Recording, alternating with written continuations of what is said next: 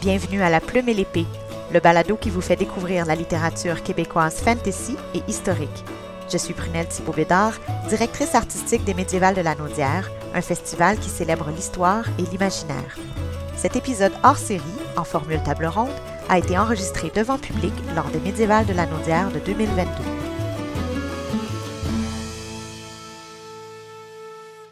Alors bonjour, euh, bienvenue à notre table ronde La Plume et l'Épée. Donc, cet événement fait le pont entre deux de nos accomplissements, le Festival médiéval de la Naudière, mais également le balado La Plume et l'Épée, qui est un podcast, un balado qui met en vedette les auteurs de notre salon littéraire. Donc, aujourd'hui, en fait, vous assistez à un enregistrement d'un épisode spécial du balado, et tout ça grâce au généreux soutien du Conseil des arts du Canada. Donc, on les remercie. L'objectif de notre rencontre, euh, c'est une initiative qui est née grâce aux éditions du Bouclier, qui ont collaboré avec nous pour l'organisation de l'événement, et on souhaitait mettre en relation des auteurs du genre historique, fantaisiste, avec des experts en différents sujets. L'objectif était de permettre à ces deux groupes d'échanger, euh, entre autres, pour voir un peu c'est quoi les questions que les auteurs se posent lorsqu'ils écrivent euh, de la littérature, d'aventure historique, etc. Et voir si, bon, est-ce que leurs réflexes sont toujours bons? Est-ce qu'on ne pourrait pas les aider un petit peu avec euh, quelques conseils de nos experts? Alors, la façon dont ça va fonctionner, c'est sous forme d'un panel. On va se poser mutuellement des questions, on va y répondre. Moi, je suis là juste pour guider un peu la discussion. On a, euh, les auteurs ont fourni quelques questions de départ. On va commencer avec ça pour se réchauffer, mais après, je vais vraiment laisser la discussion aller. Et vous allez, vous aussi, avoir la chance de poser des questions à nos experts ou à nos auteurs. Donc, à tout moment, simplement faites-moi signe. J'irai vers vous si vous voulez vous joindre à la discussion. Donc, euh, notre panel d'auteurs ici est constitué de Ariane T. Lessard, Janusz Jaworski et Marie-Jeanne Chaplin-Corriveau, euh, donc deux représentants des éditions du Bouclier, et Marie-Jeanne qui est une fière auteure indépendante.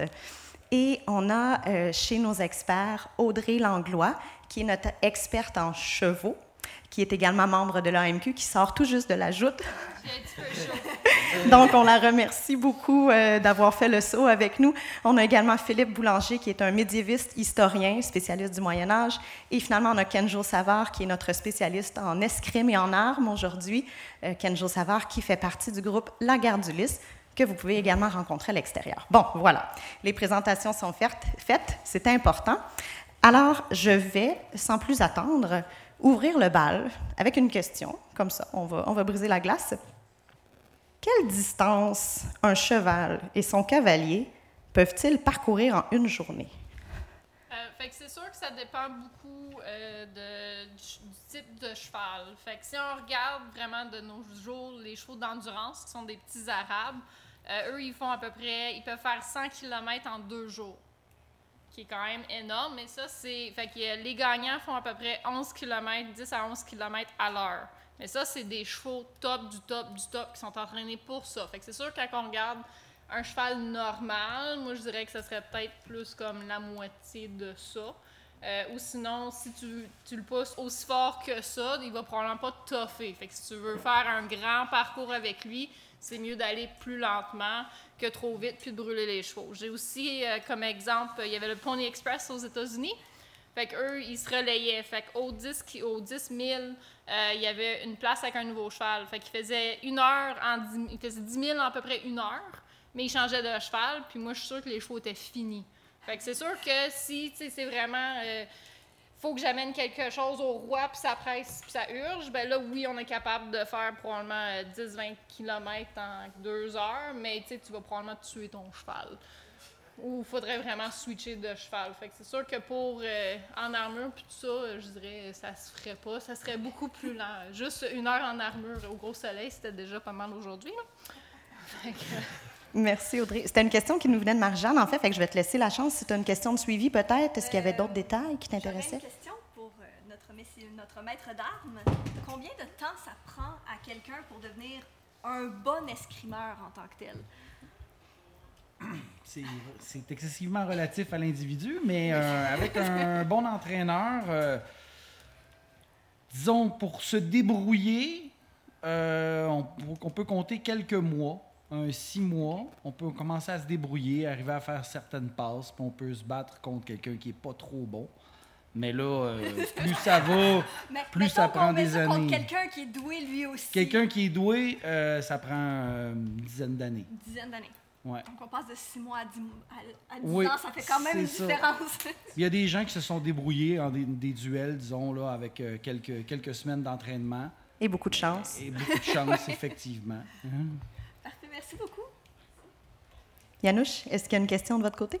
Oui, absolument. Euh, c'est une question qui va autant euh, vers euh, notre maître d'armes que vers notre historien, pour le coup.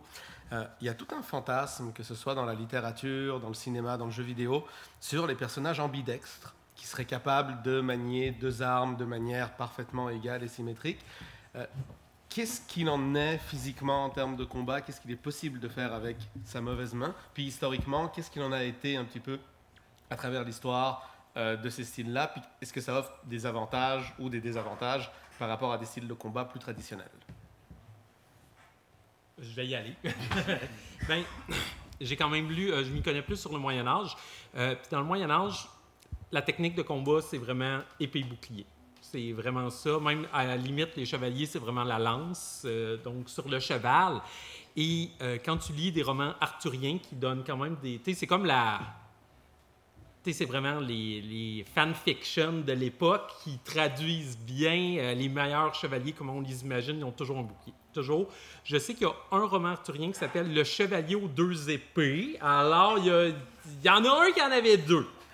Mais en règle générale, c'est vraiment. euh, ça transparaît pas beaucoup. Et ça, là-dessus, je pense que je vais rejoindre euh. Euh, c'est vraiment quand on commence à porter moins d'armure que là, le style à deux armes commence à apparaître, notamment en Italie. Euh, au Musée des Invalides, il y avait une. euh, ça ressemblait à une rapière, mais qui était italienne, qui était faite pour ta sort, ta sépares en deux. ouais. Oui.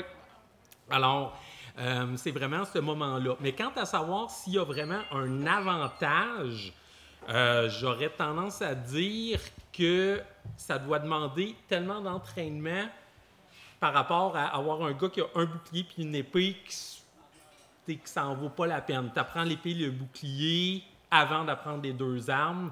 Mais euh, savoir s'il y a vraiment un avantage, là, je me tourne vers toi parce que. Il y a un très gros avantage. Très, très gros. Bon, premièrement, le bouc- comme dit, à partir de l'époque de la Renaissance, le bouclier a été troqué pour une dague ou une main gauche. D'à peu près euh, 14 pouces de long. Là. Euh, Par le temps, ça l'a, l'a- elle a rallongé, puis elle a diminué, parce qu'il y a une période où ce qui se disait, plus que la- l'adversaire est loin, plus que je suis en sécurité. Mais en fait, c'est pas vrai, parce que si tu as une arme qui est trop longue, ben, si la personne est trop proche, ben, tu peux pas, pas l'atteindre. Donc, le gros avantage, c'est euh, dague, comme il disait, quand les épées ont rétréci, ils se sont allégées, les gens se sont allégés également. Quand, à l'arrivée de la poudre à canon, ça ne valait plus la peine de porter une armure parce que la balle elle faisait trop de dommages. Donc, ce qu'ils ont fait, c'est qu'ils ont commencé à porter du cuir bouilli pour se protéger des coups d'épée. Les épées ont rétréci énormément, puis euh, l'estoc est arrivé. Ensuite de ça, la, main gauche a, suivi rapidement. Euh, même dans l'époque de la Renaissance, il y avait encore des boucliers. Euh, mais ils se sont rendus compte qu'avec une dague, tu peux être défensif et offensif. Le maniement de la main gauche, c'est effectivement plus compliqué parce qu'à un moment donné, ça rentre en conflit. Quand là, tu tombes deux armes longues, là aussi, ça prend une certaine technique parce que ça prend des. faut que tu dégages une épée pour être capable parce que sinon, ils se croisent puis te nuis toi-même. Ça prend effectivement plusieurs années avant de réussir à manier, à manier ça. Souvent, qu'est-ce qui arrivait, c'est que les gens commençaient droitiers, par exemple. Puis euh, les gauchers avaient toujours un avantage parce que les gauchers se battent toujours contre des droitiers. Ils s'entraînent contre des droitiers. Moi, je m'entraîne contre des droitiers. Ben, si j'arrive contre un gaucher, ben, lui est habitué à se battre contre un droitier, mais mo- moi, pas contre, pas contre un gaucher. Donc, certains maîtres d'armes, euh, ils préconisaient justement de travailler la main, l'arme, l'arme principale de la main gauche, afin de, quand tu vas croiser un gaucher, ben, tu, vas avoir, tu vas pouvoir changer de main, puis le, le mettre en désavantage. Parce que lui, lui aussi, se battre contre un gaucher, c'est rare. C'est ça. Puis, les deux armes longues, là, c'est effectivement un, un très, un très gros avantage, mais pas deux armes époque médiévale, parce que c'est trop lourd. Ça se manie pas, là. On dit trop lourd. C'est pas très pesant, mais le, le- le- le- les- c'est des, c'est des coups de taille ou. euh, C'est pas fait pour ça. c'est exactement, c'est pas fait pour ça. C'est vraiment ça. C'est vraiment ça l'histoire. Parce que à l'époque médiévale, ils prenaient, à- ils prenaient la lame à demi pour se servir exactement comme une lance. Merci beaucoup, Kenjo. Je nous inviterai à s'éloigner un tout petit peu des questions plus martiales. Il y avait des questions super intéressantes du côté d'Ariane qui touchaient un peu plus euh, la vie quotidienne. Je t'inviterai, Ariane, à prendre la parole. Oui, ben, je peux prendre une de mes premières, une de mes questions. C'était tout simplement quels étaient les matériaux les plus couramment utilisés pour créer les vêtements? L'époque médiévale, ça va être vraiment le lin et la laine. C'est vraiment aussi simple que ça. Ce qu'ils vont utiliser, bien sûr, ils peuvent mettre la fourrure, mais la fourrure, elle va être plus un signe ostentatoire qu'autre chose. Donc, euh, tu sais, quand on regarde Game of Thrones, puis la mode d'avoir un loup mort sur ses épaules, là, aucune enluminure a un loup mort ses épaules. Là. C'est- Non, non, non. Tu veux que ce soit tout beau, bien lacé, des belles fourrures qui valent cher. Tu veux que ça paraisse bien. Euh, je promenais avec un animal mort sur le dos, non. Peut-être dans certaines régions, bien dans le nord, euh, mal pris, là, mais il n'y avait pas ça. Alors, ça va vraiment être, on va favoriser le lin, euh, la laine. Plus tard, le coton va arriver vraiment à la toute fin du Moyen Âge. Oui, c'est ça. Mais ça va vraiment être ça, aussi simple que ça. Merci beaucoup. Il y a Marie-Jeanne aussi qui avait une question un peu plus sur les objets quotidiens. Hormis les classiques plumes, encre, parchemin, qu'utilisaient les gens du Moyen Âge pour écrire ou gribouiller? Avant de répondre à la question, je veux dire une chose.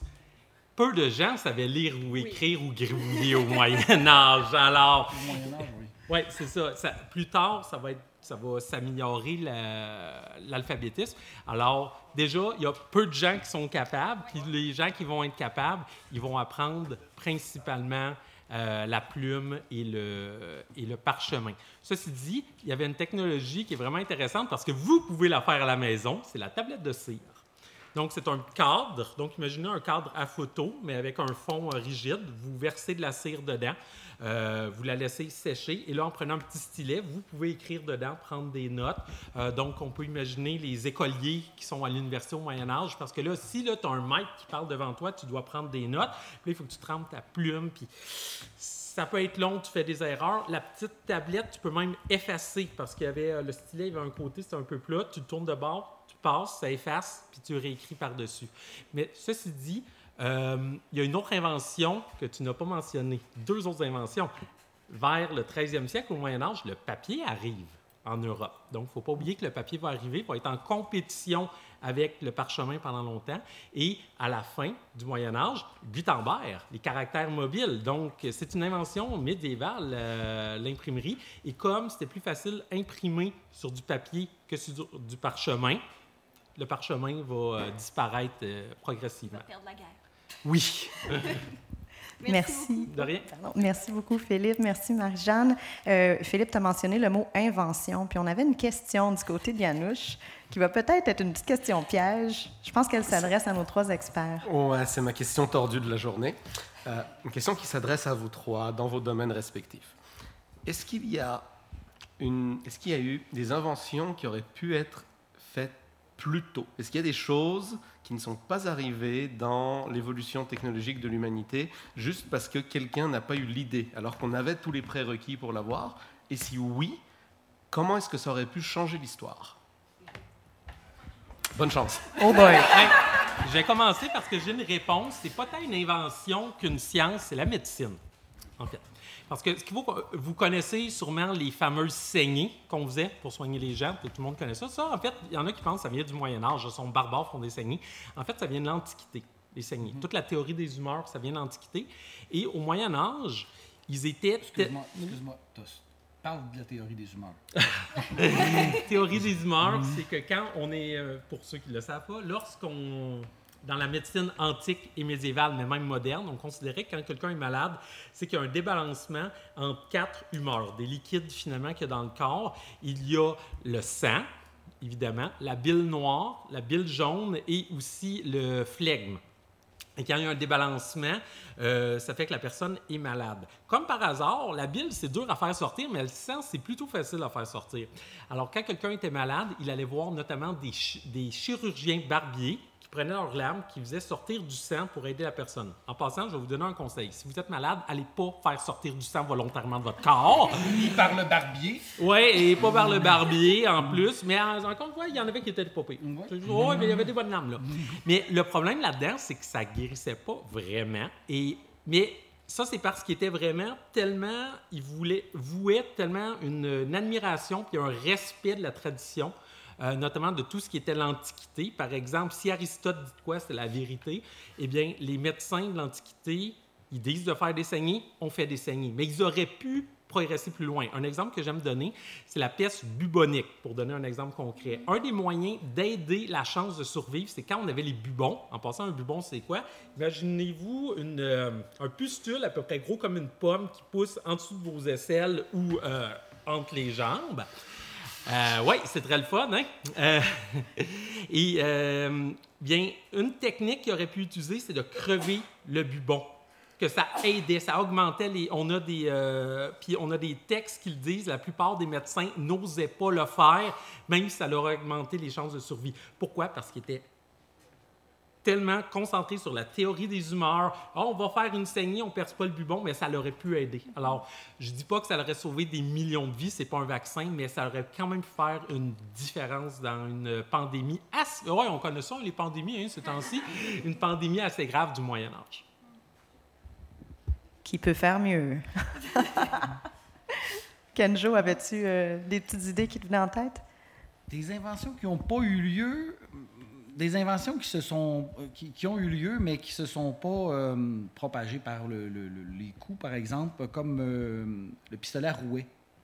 C'est un pistolet, au lieu d'être à, platine, comme celui-là ici, avec une, avec une pierre qui frotte sur une platine qui fait, qui, fait, qui fait une étincelle qui allume le feu, c'était un mécanisme que tu craquais, qui fonctionnait comme un briquet, comme une pierre à briquet. Donc, la, la recharge était beaucoup plus rapide parce que tu n'avais pas besoin de remettre la poudre sur, pour l'amorce. Tu avais juste à recharger. Donc, tu gagnais euh, deux coups, la, deux coups la minute. Sauf que c'est les horlogers qui fabriquaient ça. Donc, c'était, c'était calibré, c'était minutieux, c'était quand même un peu fragile. Donc, euh, ça, c'est un truc euh, qui, s'il aurait perfectionné, euh, il aurait pu euh, améliorer, améliorer grandement, grandement la situation. Puis, il y a eu la forge qui s'est, qui s'est, qui s'est améliorée aussi, mais qui ne s'est pas améliorée, c'était un peu difficile à dire parce que euh, ils ont fait un paquet de trucs. Ils ont essayé un paquet d'affaires qui fonctionnent ou qui ne fonctionnent pas. Euh, Il y a des trucs euh, comme des, comme des, des, des dagues à tritants. Mmh. C'est- joli. ouais, c'est joli. C'est pas très solide. Ça va fonctionner, mais euh, je dirais un, un ou deux combats. Mais ça peut aider.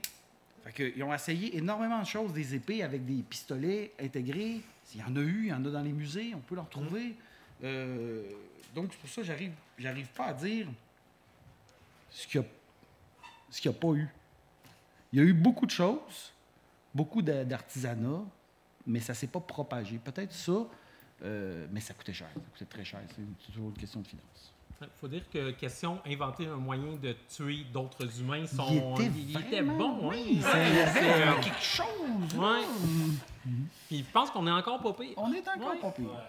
Mais guérir le rhume, oh, ça, C'est ça. Audrey, de ton côté? Hum, difficile, question piège. Oui, vraiment question piège. Euh, ben, sûr, moi, c'est vraiment plus les chevaux puis la joute. Euh, c'est sûr que quand ils ont commencé à sortir les étriers, ben, c'était quand même 12e siècle, je pense. Là. ah C'est- ben, euh, septième. C'était ok. c'est Septième, quand ça même- arrive en Europe euh, sous euh, roi Dagobert. C'est ça. Fait que les étriers, c'était vraiment comme une invention clé pour les chevaliers. Euh, c'est sûr aussi comme.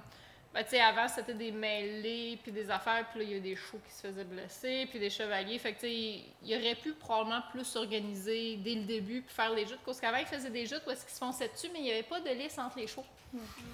c'est c'est très, très bonne idée. Euh, puis en plus, je pense qu'il y avait juste euh, l'écran, euh, un bouclier euh, lousse, puis pas de- il était pas en plaque. Fait que ça aussi, très bonne idée pour se tuer. Euh, fait que c'est sûr qu'il aurait pu probablement plutôt comme faire un peu comme nous, là, vraiment une liste centrale, puis nous on cache au moins le centre pour que les chevaux se voient pas, c'est quand même assez peur hein, pour un cheval de voir un autre cheval qui fonce dessus. Euh, puis la contre-liste aussi, ça l'aide tellement. Puis je veux dire, on a gardé euh, la plupart des affaires historiques comme nos armures, on essaie qu'ils soient le plus historiques possible à cause que c'est les plus sécuritaires possibles. Tu sais, ils ont ajouté des siècles avec. Là. Fait que, euh, ben c'est ça. Mais il aurait pu définitivement essayer de faire ça un petit peu plus tôt pour qu'il y ait eu moins de blessés. Puis, euh, puis ben, ça aurait été le fun si tu pouvais tout régler les glaires comme ça, juste en faisant des joutes, là. Mais... Et, et juste en passant, le fait d'avoir moins de blessés, ça peut paraître comme. euh, t'sais, euh, pourquoi il ferait ça? T'sais, des fois, on se dit, ah, il aime la violence. Mais en fait, le but dans les tournois, souvent, c'est de capturer l'adversaire. Tu veux pas le tuer. S'il est mort, il vaut plus rien. Alors, effectivement, je trouve ton intervention bonne. S'ils sont blessés et pas tués, tu fais plus d'argent. Tu peux le rançonner. ça aurait été rentable. Merci. On va faire une mini pause questions du public. Est-ce que vous avez des questions pour nos experts ou ça peut être des questions pour nos auteurs aussi? Si vous vous questionnez sur c'est quoi le processus d'écriture, ça prend combien de temps? Oui, je vais aller vous voir ici. Euh, L'Antiquité commence, bon, on l'a fait commencer quand l'écriture apparaît en Mésopotamie. Donc, euh, c'est environ euh, au plus, près au 4e siècle euh, avant notre ère. Puis on l'a fait terminer en 476 avec la fin de l'Empire romain d'Occident. Je précise, parce que l'Empire romain a continué en Orient pendant un autre mille ans. Mais si je peux me dire, et ça, tout historien va dire ça, en 476, là, euh, c'est une date arbitraire qui est choisie. Euh, Il n'y a pas de coupure nette. là. Même d'ailleurs, il y en a beaucoup d'historiens qui vont parler les siècles suivants, les trois siècles qui suivent la fin de l'Empire romain euh, d'Occident, c'est l'Antiquité tardive. Là. Il y a pas, euh, les gens sont pas levés un matin. Hey chérie, le Moyen Âge vient de se terminer aujourd'hui. Savais-tu ça, toi C'est- pas de même là. Euh, Non. Tant pour le début du Moyen Âge que la fin du Moyen Âge, il n'y a pas de césure. C'est vraiment des transformations graduelles. Merci. Je vais vous donner le micro parce que ça va nous aider à enregistrer votre voix dans notre enregistrement. Alors, c'est sur la dernière question qui a été posée sur une innovation qui aurait pu arriver plus tôt. Ben, c'est la fortification bastionnée qui a été inventée par euh, Vauban, Sébastien Vauban, qui, si elle était arrivée plus tôt, aurait pu changer une bonne partie des, euh, des batailles et euh, des victoires et des défaites au Moyen Âge. Qu'en pensez-vous? Bonne réponse? Euh, je suis, je suis d'accord que ça a fait une grosse différence. C'est vraiment Vauban, c'est une réaction à l'apparition de l'artillerie.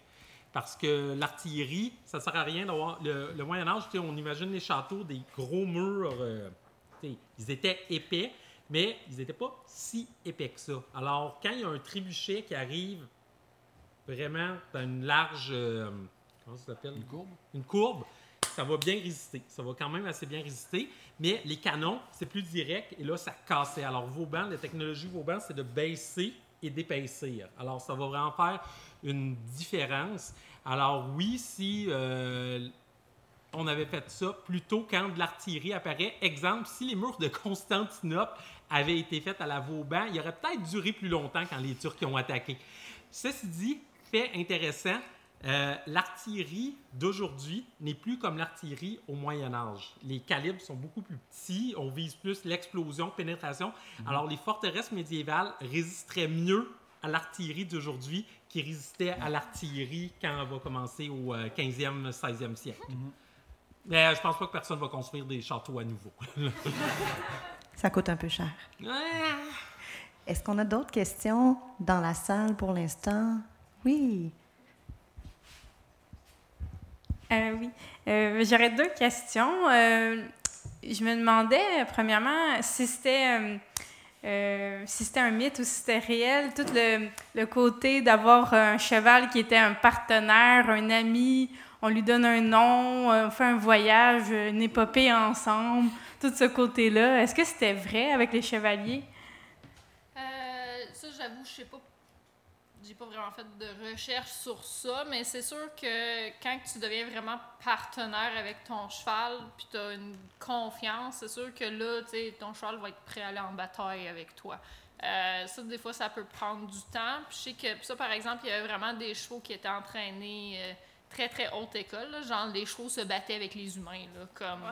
Ça se levait de bout, ça donnait des coups de pied, mais tu sais, sur les commandes du cavalier. Fait que, tu sais, pour se rendre à ce point-là, ça prend beaucoup d'entraînement, puis c'était probablement des chevaux qui valaient très cher. Fait que c'est sûr que s'ils valaient très cher, c'était probablement ça, c'est mon cheval de guerre, euh, c'est juste lui que je prends quand je vais en guerre à cause que c'est le meilleur pour ça.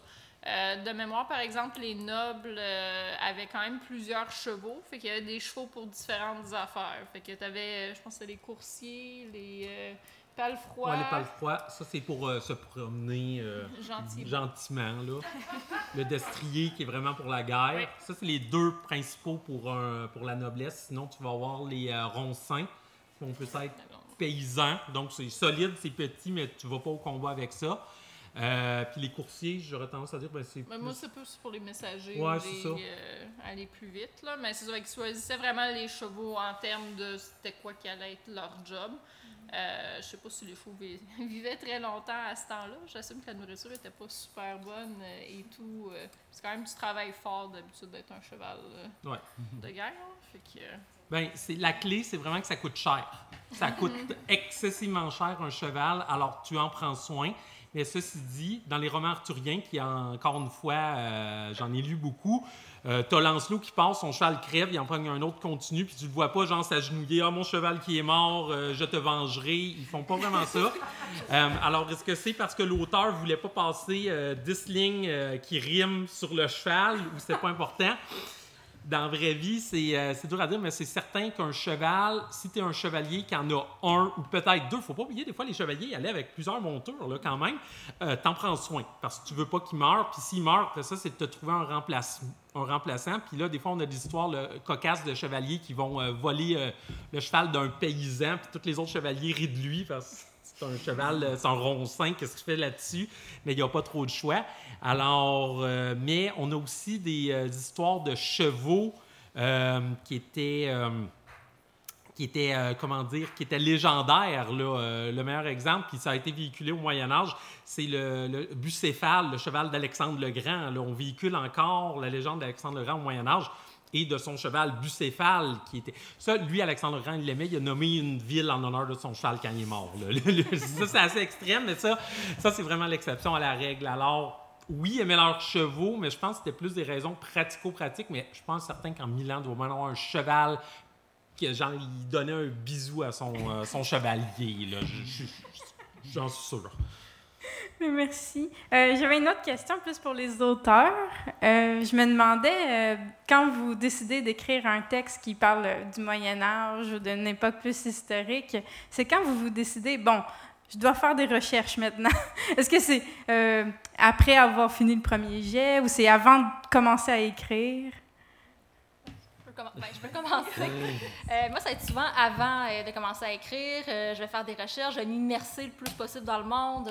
Par exemple, dans mon dernier ouvrage, mon inspiration, c'était l'Espagne du 11e siècle. Donc, je suis allée vérifier. En fait, j'étais à la recherche d'un nom pour mon personnage principal. Je suis allée faire la recherche sur, sur Wikipédia de toutes les reines d'Esp- euh, de Navarre, d'Aragon, euh, de Castille, de Léon, pour juste avoir un nom qui fitait avec cette époque-là.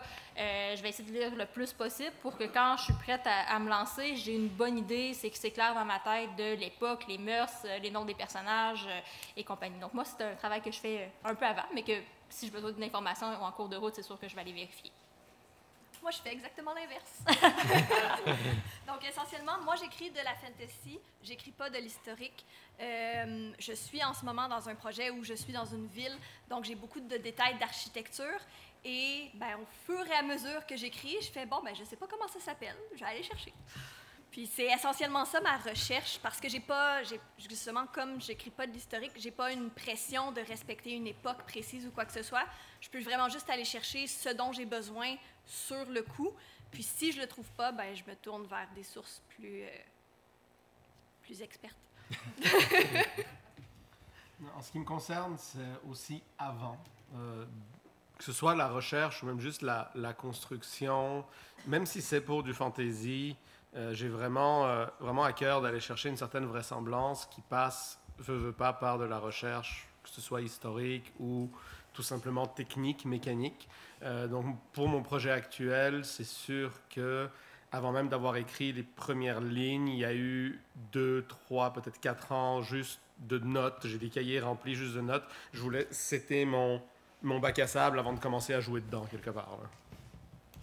Merci beaucoup. On va prendre une dernière question. Oh, je vais donner la chance à quelqu'un qui n'a pas encore posé la question. S'il nous reste du temps, je reviens à vous, monsieur. On a encore des questions des auteurs euh, également. Oui, donc, euh, petite question sur les chevaux.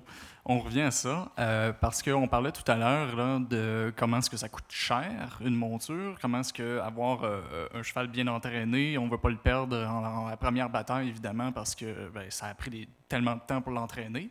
Mais en ce sens-là, je, je me demandais à quel point est-ce que c'était réellement quelque chose d'utilisé, ce que les armures pour les chevaux, euh, dans l'optique où ça coûte une beurrée, ça c'est évidemment, mais aussi parce que ça doit être tellement une charge de plus pour le cheval qui traîne déjà quelqu'un en armure.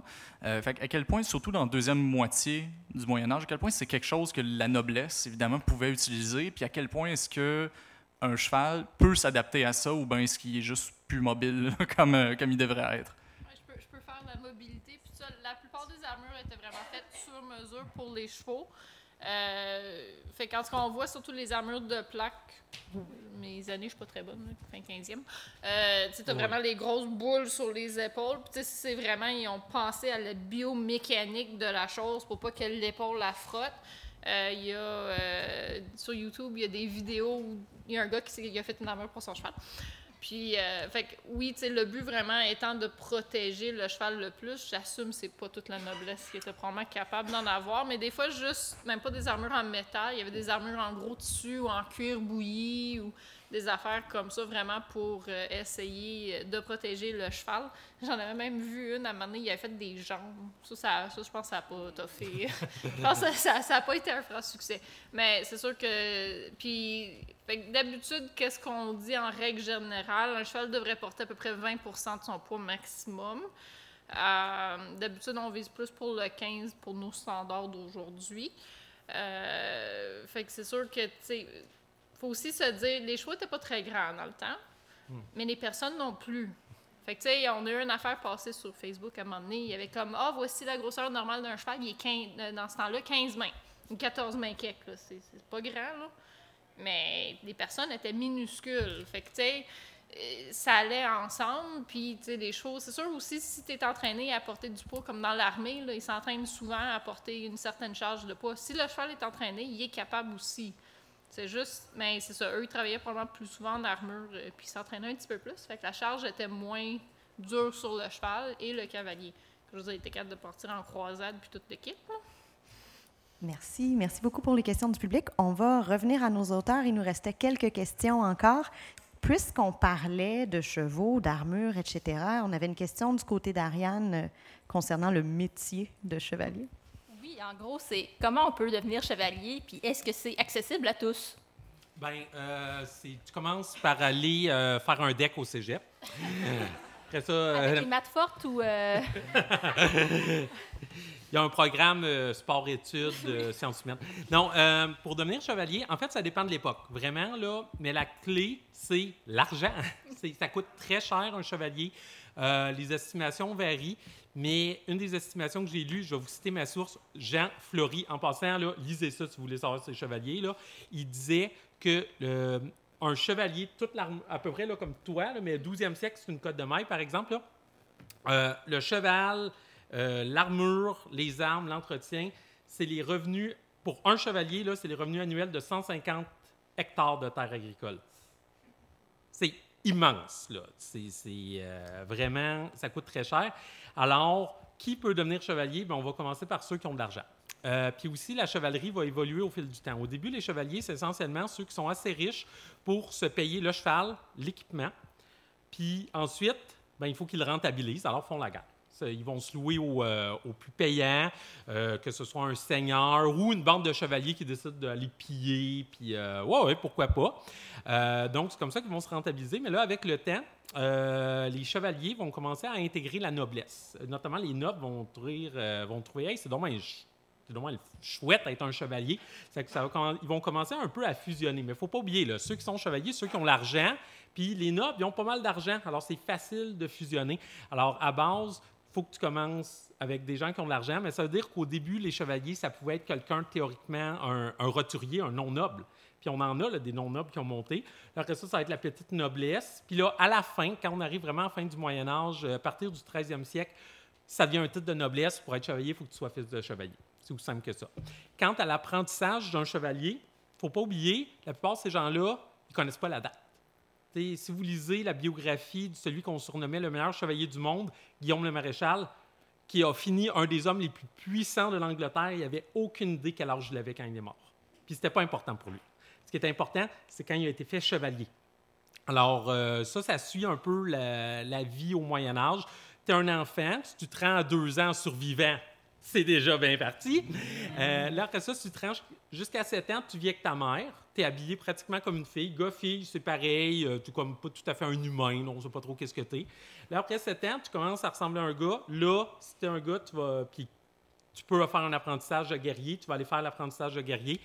Euh, tu vas commencer à nettoyer des armures, tu vas euh, tu vas t'occuper des chevaux. Puis au fur et à mesure que tu prends du corpus, tu vas pouvoir faire des choses de plus en plus dures, euh, comme suivre ton chevalier, ton, celui qui t'entraîne, s'en va en tournoi, tu vas l'accompagner.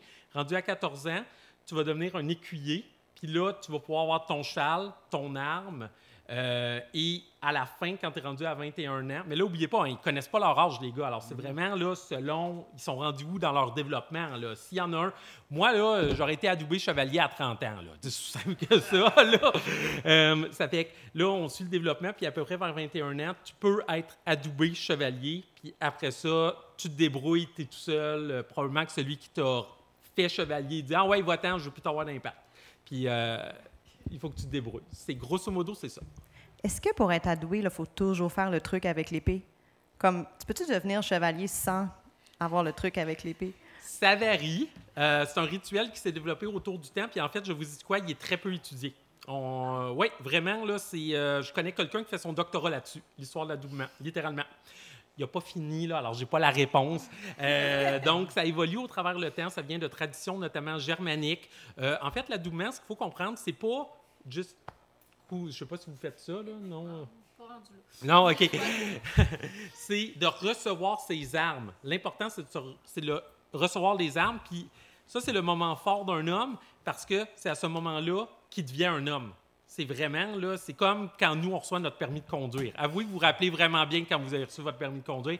C'est la même chose. Tu fais donner tes armes. Puis là, le rituel d'adoubement, il a changé au travers le temps, mais pour le gros ensemble où il y a eu des chevaliers au Moyen Âge, parce qu'au début du Moyen Âge, il n'y a pas de chevalier, ça apparaît seulement autour de l'an 1000, euh, c'était pas la collade, les deux coups d'épée, c'était la claque derrière la tête. Donc là-dessus, oui, on raison euh, dans le film Kingdom of Heaven, euh, mais par exemple, on ne sait pas pourquoi. Pour le pas- fun? Euh, pour le fun, il y en a qui... que tu peux. ben, fais-moi la pas, s'il te plaît. Euh, donc, il y en a qui disent que c'était la dernière euh, gifle que le chevalier recevait sans répondre à la gifle. Il y en a qui disent que c'était une décapitation symbolique, il renaît chevalier. Euh, probablement qu'il y en a qui étaient, hey, toi, là, tu n'étais pas un bon écuyer, puis il s'en donne à cœur joie.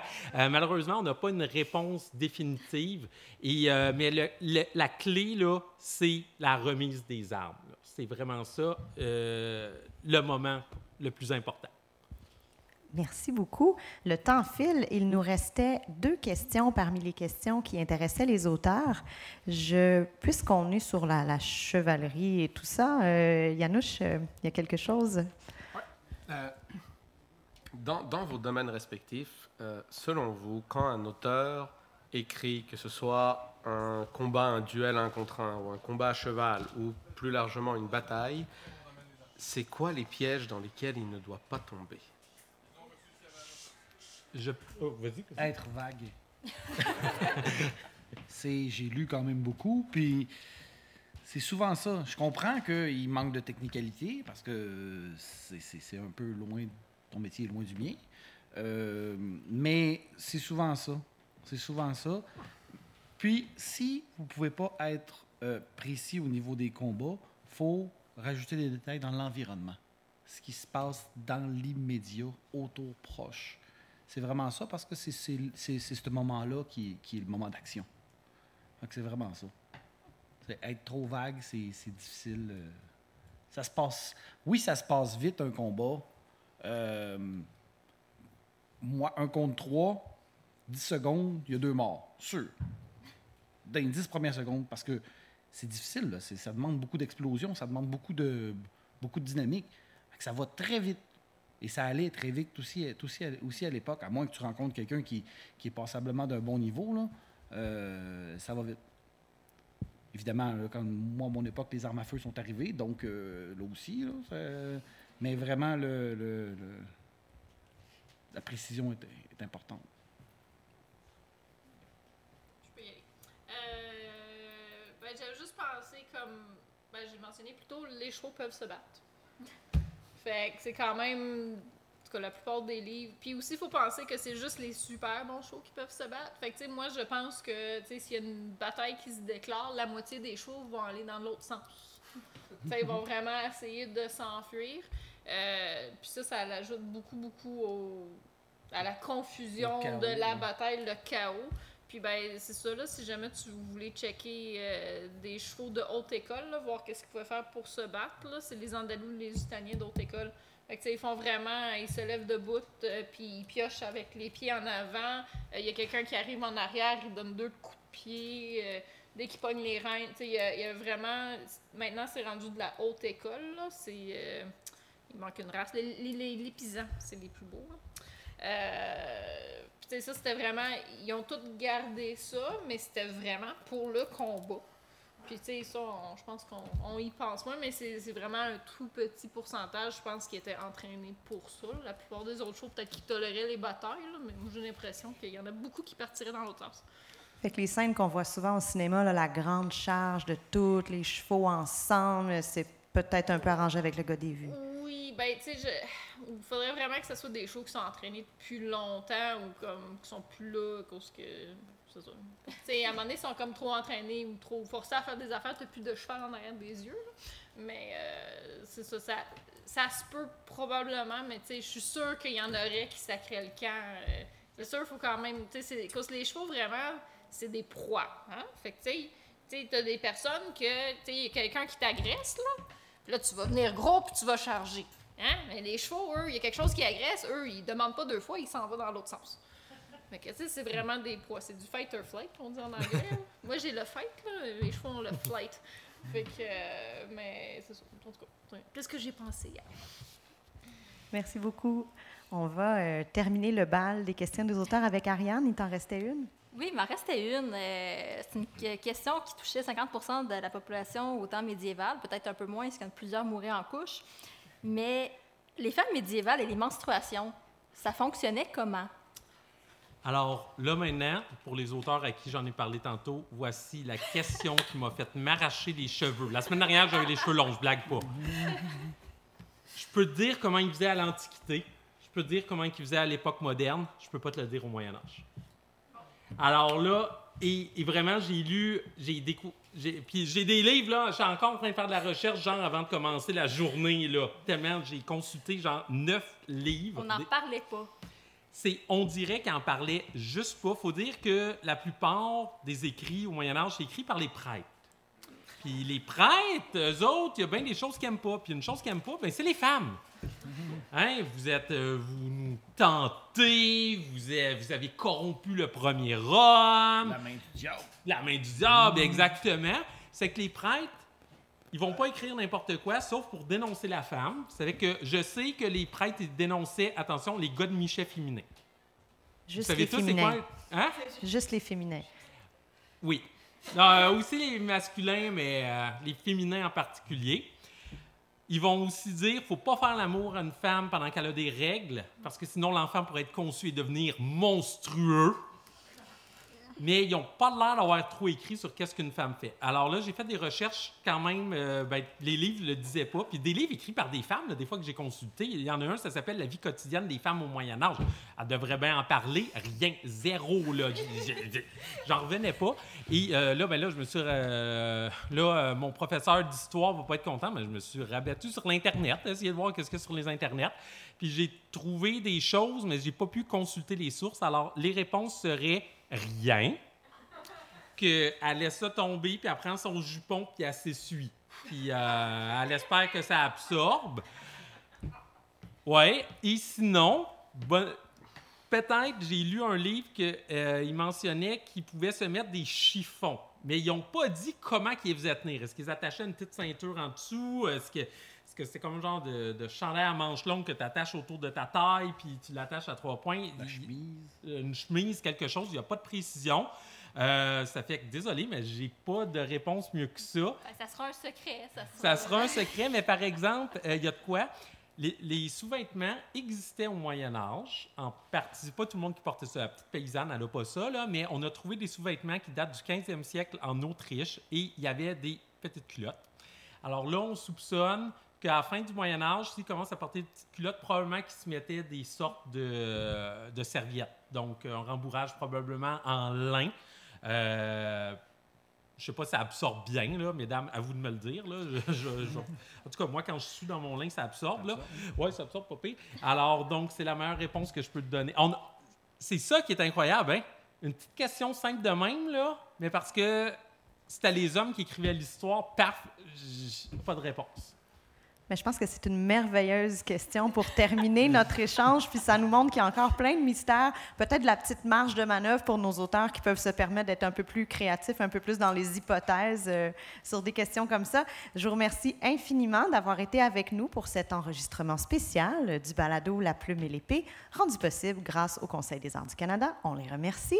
Et euh, bien sûr, nos auteurs, nos experts euh, sont disponibles quelques minutes. Ils ont quand même d'autres occupations, mais n'hésitez pas à venir les rencontrer, ça va leur faire plaisir. Merci beaucoup. Merci à vous d'avoir été là. Merci.